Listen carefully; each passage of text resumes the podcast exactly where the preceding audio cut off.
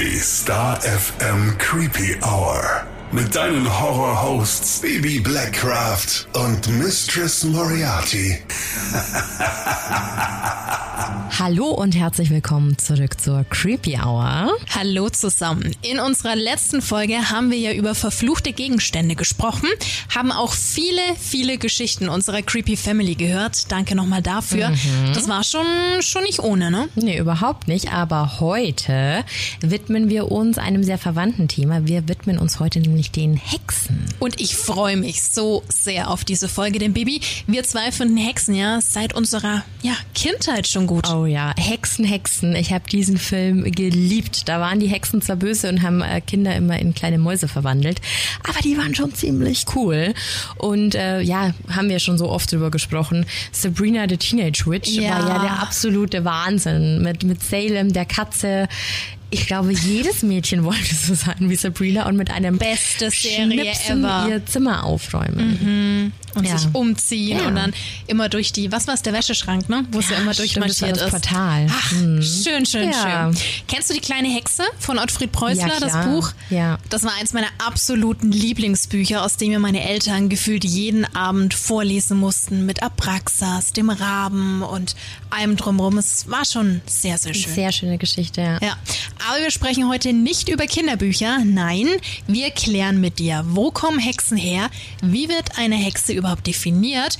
Und was hat es zum Beispiel mit dem Hexenbad auf sich?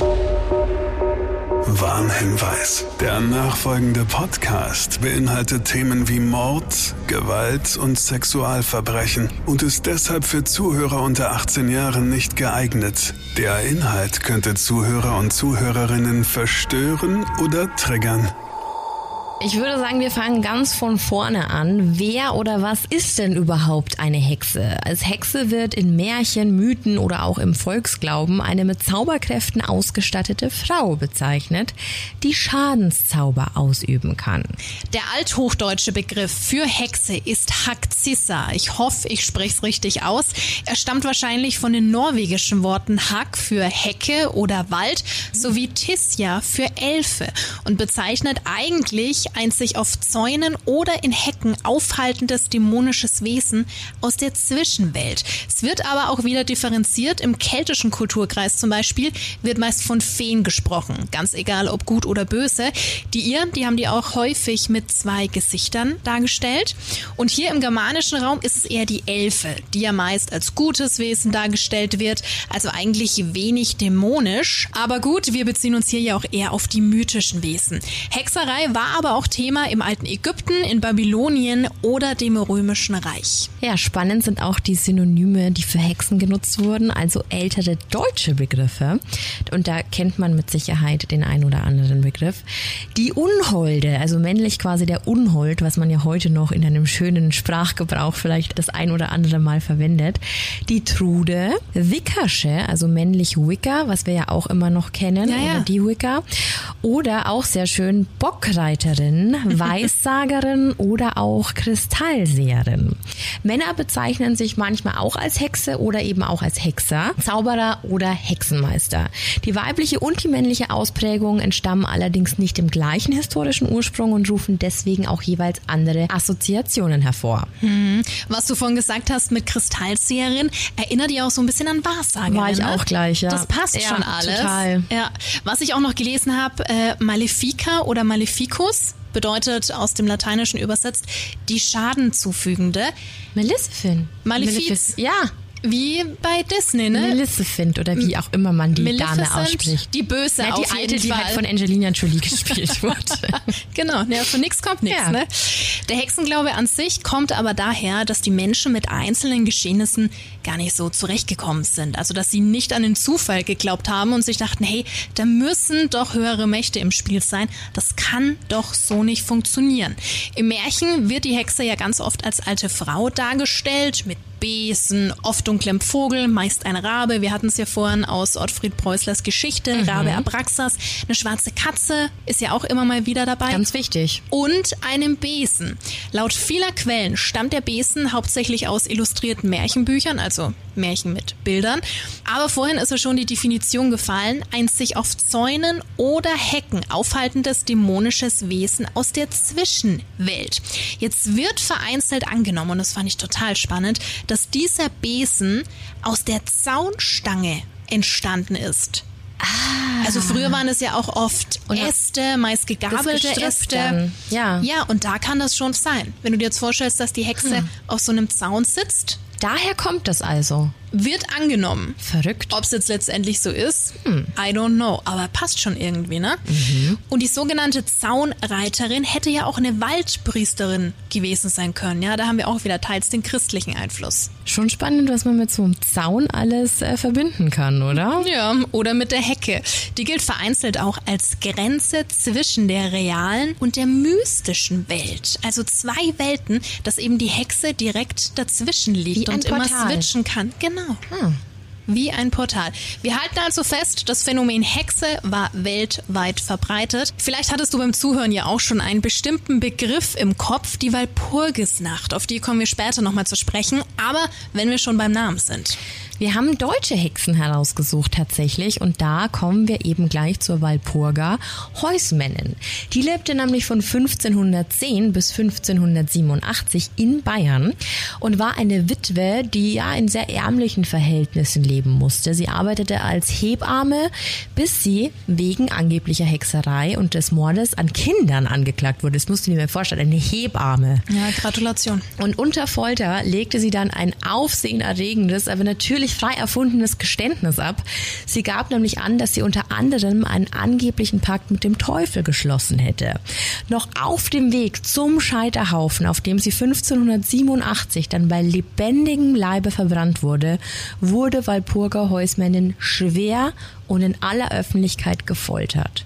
Natürlich legst du unter Folter ein Geständnis ab. Das ja. ist doch ganz klar. Es geht weiter, auch von der Jahreszahl gar nicht so weit entfernt. 1548 bis 1620 lebte Sidonia von Borke in Pommern. Sie war eine unverheiratete Frau aus adligen Kreisen, deswegen auch von Borke, der unmoralische Machenschaften nachgesagt wurde. Dementsprechend hatte sie viele Feinde. Klar. Ihre Verwandten oder auch zum Beispiel Mitglieder ihres evangelischen Stiftes bezeichneten sie schließlich der Hexerei und des Mordes. Unter Folter, auch hier wieder, bekannte sich von Borke schuldig. Sie wurde am 28. September 1620 in Stettin geköpft, ihr Leichnam anschließend auf dem Scheiter Scheiterhaufen verbrannt. Das ist so undenkbar, oder? Mhm. Das ist richtig gruselig. Vor allem standen ja auch immer Leute drumherum. Also es waren ja so die Urgaffer. Ja, ja, das trifft sehr gut. Gibt noch eine Frau, die wir rausgesucht haben, Katharina Henot. Die lebte in Köln von 1570 bis 1627 und die stammte aus einer sehr einflussreichen Familie und diese Familie betrieb eine Postmeisterei in Köln, also eine Poststelle. Und nachdem es diverse Gerüchte um Machenschaften des Familienunternehmens gab, bezichtigte eines Tages eine angeblich vom Teufel besessene Nonne Henot der Hexerei. Und im Zuge der Kölner Hexenverfolgungen folgte ein Prozess, der selbst unter Anwendung von Folter nicht dazu führte, dass sie sich ja, für schuldig bekannte. Also die hat es wirklich durchgezogen. Die mhm. hat nichts zugegeben, was nicht stimmte. Sie wurde dann 1627 in Köln zunächst erdrosselt und auch ihr Leichnam wurde anschließend verbrannt. Es hört sich alles so arg nach Missgunst an. Waren alle immer erfolgreich. Irgendwas hat denen nicht gepasst. Ja, da haben wir später auch noch eine Geschichte. Mhm. Und, und die ist noch gar nicht so lange ja. her. Also das sind gerade mal ein paar Jahre, das äh, kannst du überhaupt nicht glauben. Von daher ja. bleib dran, sei gespannt. Das wird spannend. Ja, die Hexenverfolgung war, war schon übel. Also richtig übel. Trotz allem gab es Unterschiede im Umgang mit Hexerei und Magie. Im antiken Athen zum Beispiel galten magische Beschäftigungen nicht als strafbar. Erst wenn du etwas Negatives gegen die Götter eingeleitet hast, konnte es wegen Gottlosigkeit zum Prozess kommen. Ja, die Griechen, ich spreche da aus Erfahrung, die werden böse. Schauen wir doch ins antike Rom, also das fünfte Jahrhundert vor Christus. Dort gab es für negativen Zauber die Todesstrafe. Was aber interessant ist, Trotz dieser Strafe gab es viele sogenannte Fluchtäfelchen. Hast du davon schon mal gehört? Noch nie. Ich auch nicht. Die waren aus Blei und hatten Verwünschungen drauf. Gesellschaftlich, politisch oder auch erotisch. Und bis Ulala. heute wurden circa 1600 Täfelchen gefunden. Ich stelle mir das gerade so lustig vor, wie du einfach so Täfelchen verteilst und niemanden beschimpfst, sondern dem einfach dann so ein Täfelchen in die Hand drückst. Vielleicht. Vielleicht war das so. Oder unterjubelst. Ah, so wie den Hexenbeutel. Vielleicht. Ja. Müssen wir es nochmal schlau machen. Ja, aber Wollen wir das heute spannend. wieder einführen? Ja. Im Jahr 2021. Nee, ich will ich will es nur wissen. Das dann- kann man das ja irgendwie revivalen. Das sind dann die creepy Täfelchen. Ja, lass uns das einführen. Und das ist ein super Promo-Ding. Ja. Also immer wenn jemand sch schlecht geparkt hat, machst du dem einfach so ein creepy Täfelchen und dann, du bist ein Arschloch. Zum Beispiel. Okay. Nun gut, aber wieder zum Ernst der Lage zurück. Ein Großteil der Hexenverfolgung fand zwischen 1450 und 1750 statt. Es wird angenommen, dass 40 bis 60.000 Personen in Europa durch Hexenverfolgung ihr Leben verloren. Also das ist wirklich eine Hausnummer. 40.000 Ja. bis 60.000.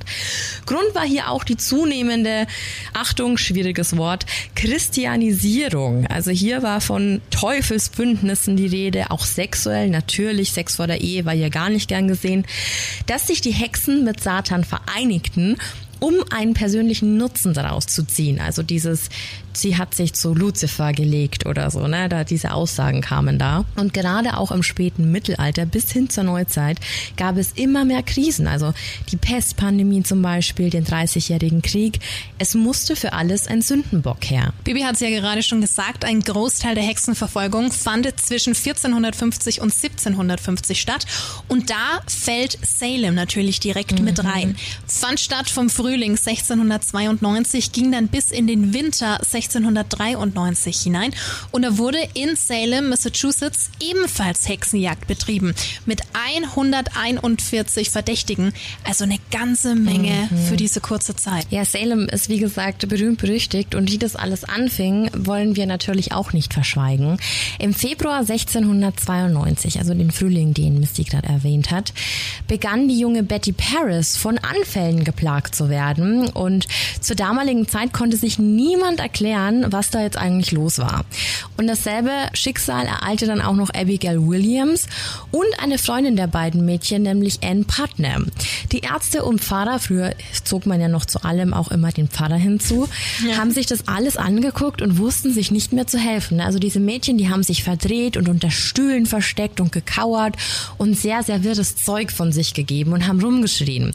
Und naja, mit den dürftigen Kenntnissen in Biologie, Medizin und Psychologie, die damals 1600 also nicht vorhanden 92, ja, quasi, ja.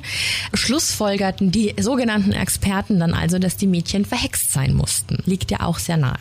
Der Glaube an Magie war damals halt einfach noch sehr präsent und bei den puritanischen Siedlern ähm, war das einfach gang und gäbe. Also die waren felsenfest davon überzeugt, dass sich der Teufel menschliche Körper und Seelen sucht, um davon Besitz zu ergreifen. Sie setzten also die Kinder, diese drei Mädchen, so lange unter Druck, bis sie schließlich angefangen haben, mit dem Finger auf weibliche Sonderlinge in ihrer Umgebung zu zeigen.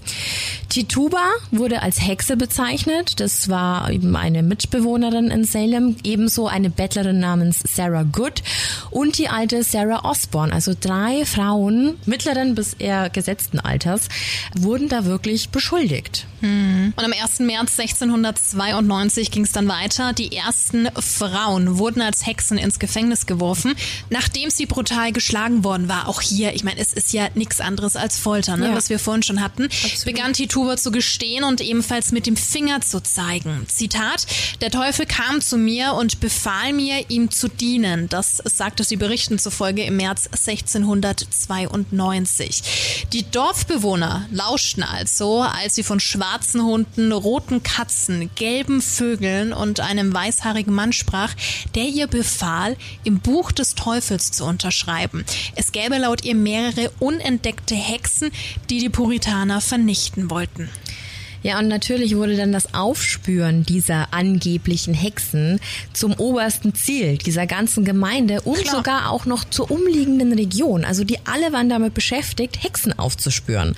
Sogar ein vierjähriges Mädchen wurde festgenommen. Stell dir das mir vor, vier Jahre. Und die Zahl der Beschuldigten stieg auf 200 und in der Mehrzahl waren es natürlich Frauen. Vor allem, wenn sie alleinstehend und wirtschaftlich unabhängig waren. Das war natürlich sehr, sehr verdächtig in der Gemeinde. Warum auch immer. Du böse, eigenständige, erfolgreiche Frau. Ja. Möge sie brennen. Das Patriarchat hat einem wieder mal zugeschlagen. Als die Ermittler dann von Tür zu Tür gingen, nannten die verängstigten Bewohner noch mehr angebliche Hexen. Also es waren wirklich abenteuerliche Aussagen dabei und die Gerüchte, die häuften sich. Die Beschuldigten wurden gefoltert und mussten sich dann vor Gericht verantworten. Die Prozesse waren dabei übereilte Angelegenheiten vor einem Spezialgericht, das extra für diesen Zweck gegründet worden war. Als ob die damals keine anderen Probleme gehabt hätten. Und natürlich hat da jeder jeden beschuldigt, weil du wolltest ja selber nicht dran glauben. Ne? Und Ja, ja. bevor, bevor du dann irgendwie die Aufmerksamkeit auf dich ziehst, sagst du, dass die Walpurga äh, hier irgendwas Komisches im Garten gemacht hat. Aber ein paar Jahrzehnte später so in hat andere Form. die Gesellschaft früher funktioniert und vielleicht bis heute, ja ganz genau. Mhm. Vielleicht immer noch so. Es gab auf jeden Fall 19 verurteilte Hexen, die wurden auf Gallows Hill, dem Galgenhügel, gehängt. Ein Angeklagter, also ein Mann, Gilles Corey, der wurde zu Tode gefoltert und zwar durch einen großen, schweren Stein. Der wurde auf ihn gelegt und er wurde tatsächlich einfach erdrückt und das, obwohl er in seiner Verhandlung auf nicht schuldig plädiert hat. Schrecklich. Fünf andere Menschen, darunter ein Kleinkind, starben im Gefängnis. Also die wurden da ja auch gefoltert.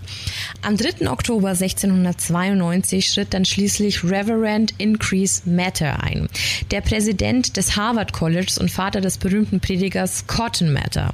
Er verurteilte die Nutzung von schwachen Beweisen und das Vertrauen auf nicht nachweisbare übernatürliche Behauptungen.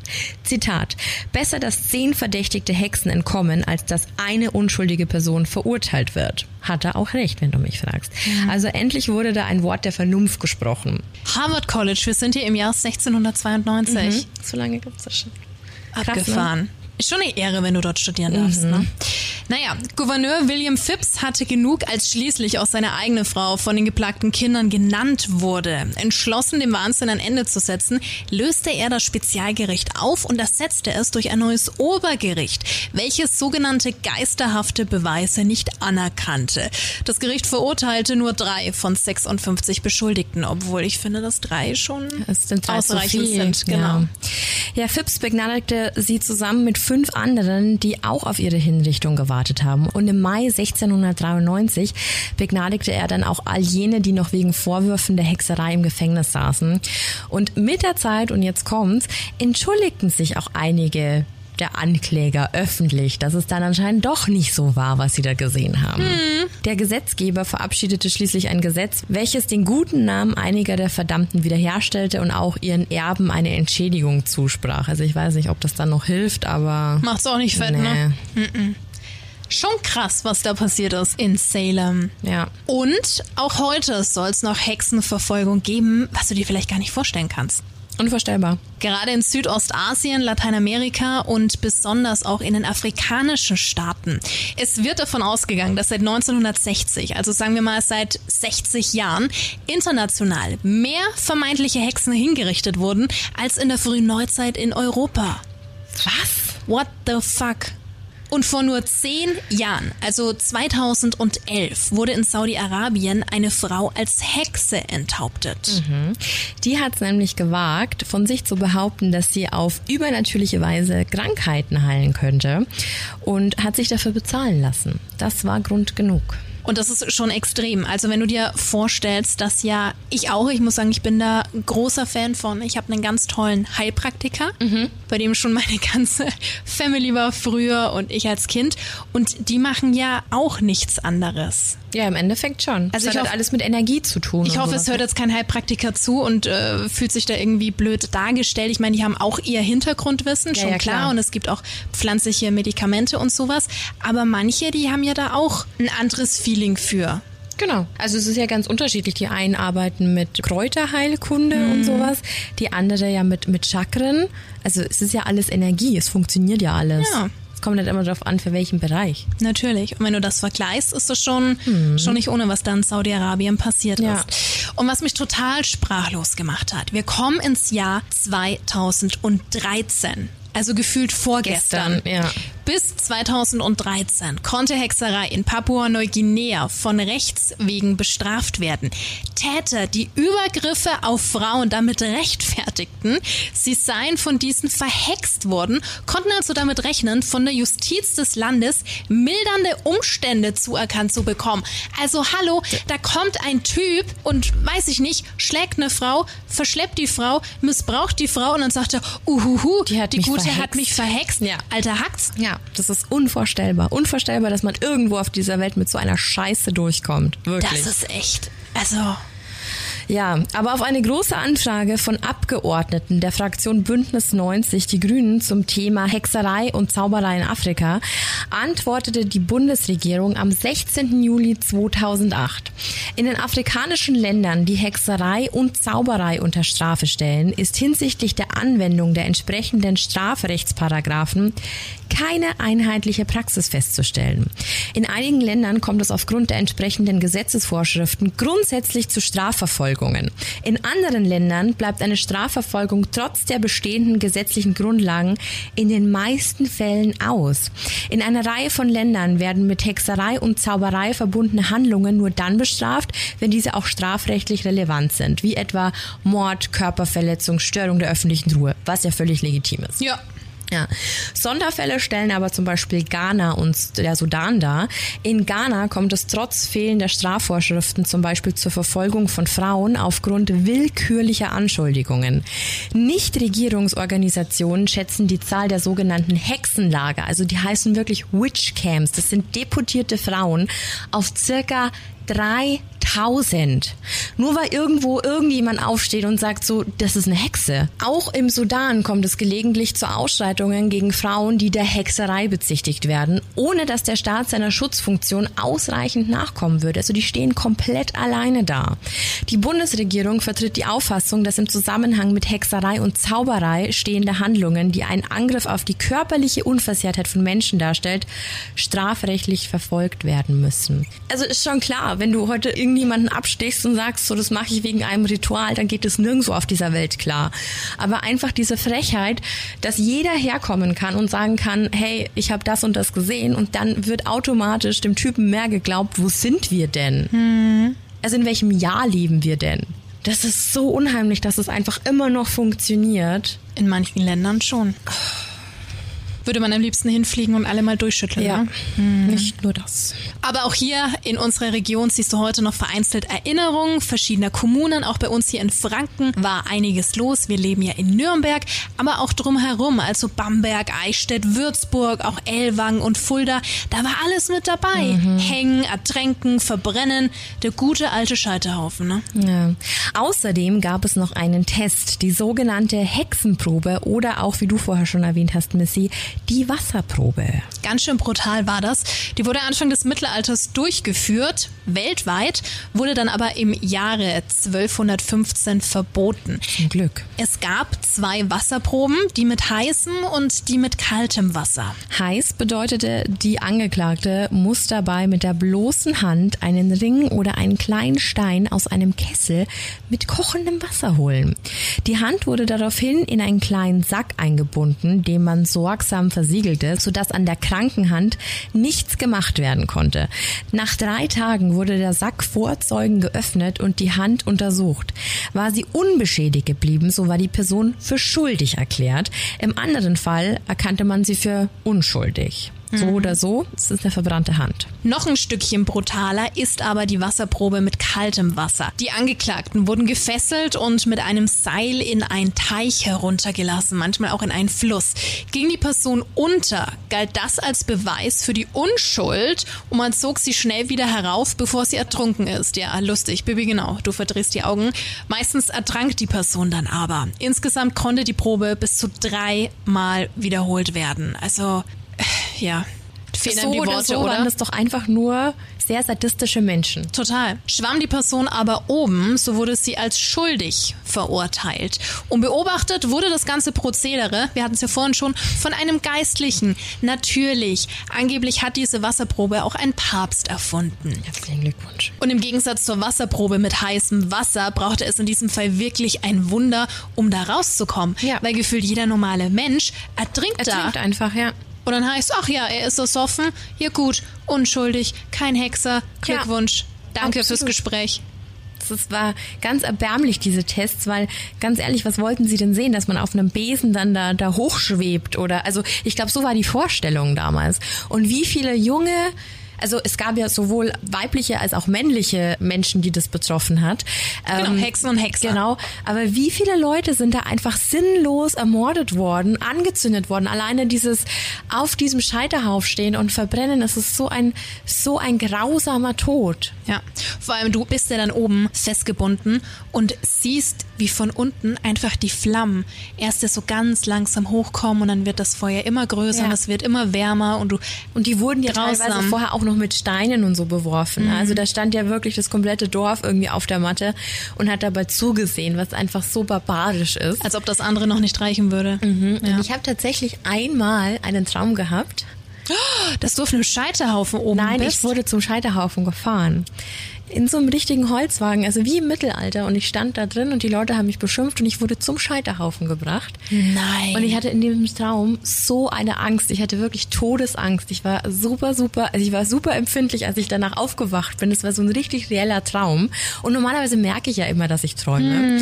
Aber der war so real. Und das ist schon ein paar Jahre her. Da, da, ich, mir war da so mulmig. Ich konnte mich da richtig reinfühlen. Hast du recherchiert, was das bedeutet? Nein, ich fand es nur einfach und ich kann mich heute noch super gut, ich vergesse sonst meine Träume immer, aber ich weiß noch ganz genau, wie das da alles aussah. Und ich habe eigentlich gar keinen so einen Mittelalter-Spleen oder so, also dass ich mich da jetzt super viel mit beschäftige. Aber ich konnte es genau sehen und ich habe wirklich gemerkt, wie diese, wie diese schiefen Reifen von diesem Anhänger quasi unter mir vibriert haben und wie ich da zu diesem Scheiterhaufen gezogen worden bin und die Leute wirklich an den Gittern gerüttelt haben. Und ich stelle mir das so schrecklich vor, weil das einfach so eine, also nicht umsonst heißt es ja jetzt Hexenjagd, ne? Kommt ja nicht von ungefähr. Ja, ja. Aber wie schlimm das für dich damals sein musste, wenn du ja vielleicht nicht warst wie alle anderen, wenn du vielleicht ein bisschen anders gedacht hast oder so, dann warst du ja sofort schuldig in deren Augen. Ja, oder halt, wie wir es vorhin noch hatten, die Nachbarschaft oder alle drumherum, da hat dann halt jeder Gerüchte verbreitet und hier und da was erzählt und schon was da dran. Und ich ne? will gar nicht wissen, wie viele verschmähte Ja. Liebhaber da dann die Fresse aufgerissen haben Aber und gesagt hallo. haben, so, ich weiß, dass die mit dem Teufel gelegen hat und so, ja, nee, weil sie nicht mit dir liegen wollte. Schatz, ich bin ihr nicht fremdgegangen, sie hatte mich verhext. Genau. So, ne? Mhm. Ich kann es mir richtig vorstellen, wie das damals war. So richtig ekelhaft. Aber vielleicht hatte das ja zumindest einen schönen Brauch, der sich nachgezogen hat, wenn auch alles ganz schrecklich ist. Es gibt doch die Walpurgisnacht, oder? Ganz genau. Ich habe hier mal die Definition. Nach altem Volksglauben fliegen Hexen auf ihren Besen vom Hexentanzplatz auf den nahegelegenen Brocken, den Blocksberg, um ausschweifend mit dem Teufel zu feiern. Die Nacht der Nächte im Harz wird jedes Jahr am 30.04. gefeiert. Zur Walpurgisnacht verkleiden sich Menschen als Hexen. Das ist sehr schön. Das ist quasi eine Feier für die Hexen. Klingt gut. Ja. Beim Teufel tanzen auch. Das gefällt dir auch, ne? ja.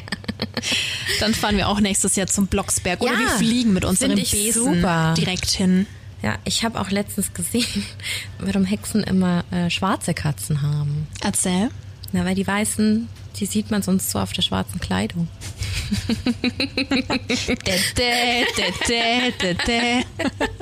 Stimmt, aber. Die Katzenhaare, alles andere, was schwarz ist, würde man sonst so auf der schwarzen Kleidung sehen. Fand ich sehr lustig. Nein, aber ich finde, wie gesagt, es gibt ja ganz viele tolle Magie und ganz viele tolle Zaubersprüche. Und ich glaube, so wie Fabienne das zum Beispiel in der vergangenen Folge schon erklärt hat mit ihrem kleinen Zauberspruch. äh, Hörerin mit der, Fabienne, ja. Genau, äh, mit der Kerze, damit sie da irgendwie eine Verbindung zu ihrem Angehimmelten äh, herstellen kann. Sowas finde ich ja toll. Also wenn es solche Sachen gibt oder für positive Energie, kleine Rituale oder es gibt auch ganz viele Menschen, die mit Steinen rumlaufen, weil sie da einfach, du auch? Hab ich früher gemacht. Ich bin da über meine Mutter zugekommen. Also die war da eine Zeit lang mal echt gut in dem Thema drin. Also mhm. kannte sich auch wirklich aus, welcher Stein für was gut ist und die musst du ja dann auch wieder aufladen, damit sie ihre Energie haben. Im Wasser. Ne? Manche ne? in der Sonne, manche im Wasser, mhm. manche ähm, im Mondschein. Mhm. Und äh, das ist schon cool. Also ich habe tatsächlich zu Hause im Schlafzimmer auch noch verschiedene Steine im Regal stehen. Schön, ich finde das super. Ich glaube ja auch total an sowas. Mhm. Können wir auch mal eine Folge drüber machen. Über Steine? Über Steine. okay, werden wir wieder bei Sheldon's Croopers Spaß mit Flaggen. Die Creepy Hour Spaß mit Steinen. Ja, genau. Finde ich gut. Falls du es auch gut findest, liebe Creepy Family, dann lass uns einen Kommentar da. Spaß mit Steinen mit Bibi und Missy. Schön. Genau. Finde ich toll. Wir sollten noch mal eine extra Rubrik machen.